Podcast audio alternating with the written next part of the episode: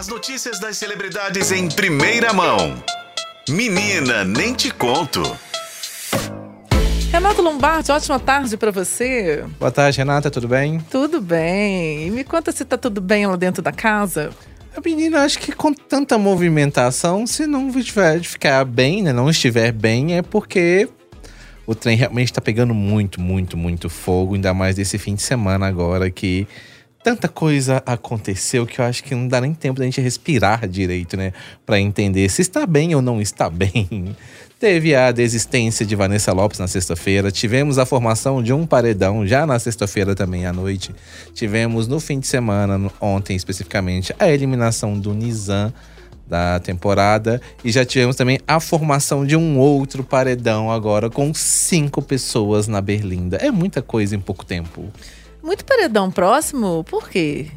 O programa já estreou nesse modo turbo, Renata, a gente tá entendendo como uma forma que o Boninho encontrou para dar uma dinâmica diferente, acelerada, até mesmo chamar a atenção das pessoas. Por, uhum. Lembrando que as duas últimas temporadas não tiveram tanta repercussão e, e acabaram perdendo público no decorrer né, da semana, dos dias que o programa ia ao ar.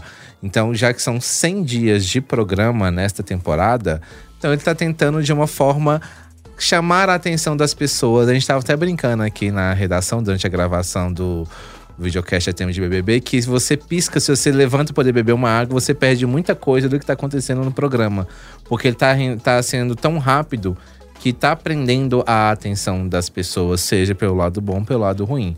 Pelo lado ruim, eu falo pelos acontecimentos dentro da casa que tem repercutido aqui fora de maneira muito negativa, com muitas falas problemáticas dos participantes. Inclusive, um dos motivos que levaram à eliminação do Nizam foram as falas dele problemáticas. O Tadeu Schmidt, no discurso de eliminação, é, deixou isso bem claro. Mas acho que algumas pessoas, tipo o Rodriguinho, não conseguem entender não. que tá sendo ali os recados subliminares para as pessoas. Olha, cuidado com o que você tá fazendo. Tadeu já tinha dado essa dica na eliminação do Pisani na semana passada, agora fez a mesma coisa com a eliminação do Nizam. Eu acho que as pessoas ainda estão tendo essa dificuldade de entender que o que elas estão falando e fazendo ali dentro está repercutindo, mas talvez não da maneira que elas querem. Então já teve essa eliminação ontem do Nizam, já teve uma prova da liderança, ah, o segundo reinado de Rodriguinho na temporada. Ele já mandou a Alan é, de novo. Prova de sorte, ele levou a melhor.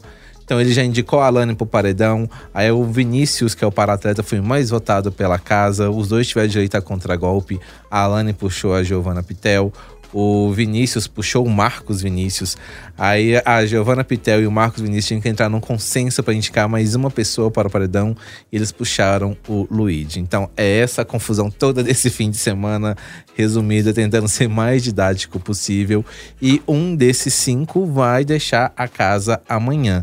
Lembrando, Renata, que neste momento do programa, o público tem que votar para quem que ele quer que permaneça na casa e não para ser eliminado. Uhum. Quem vai deixar a casa é quem tiver menos votos. Eu estava acompanhando nas redes sociais muitas dúvidas das pessoas em relação ao paredão desta semana, mas somente uma pessoa até então vai deixar a casa nesta terça-feira. São cinco pessoas no paredão? São cinco pessoas, mas apenas um deles, no caso, o menos votado, vai deixar a casa nesta terça-feira. Agora só uma pergunta, pessoal. pessoal, não, o dia inteiro. Curiosidade pessoal. Yasmin e Vanessa continuam na xepa? Não, elas foram para a Acho que elas foram pro VIP essa semana com a vitória ah, do, do Rodriguinho. Que que elas estavam com fome e tudo mais. Sofrendo, é uma... comendo salame. Não tinha um negócio desse.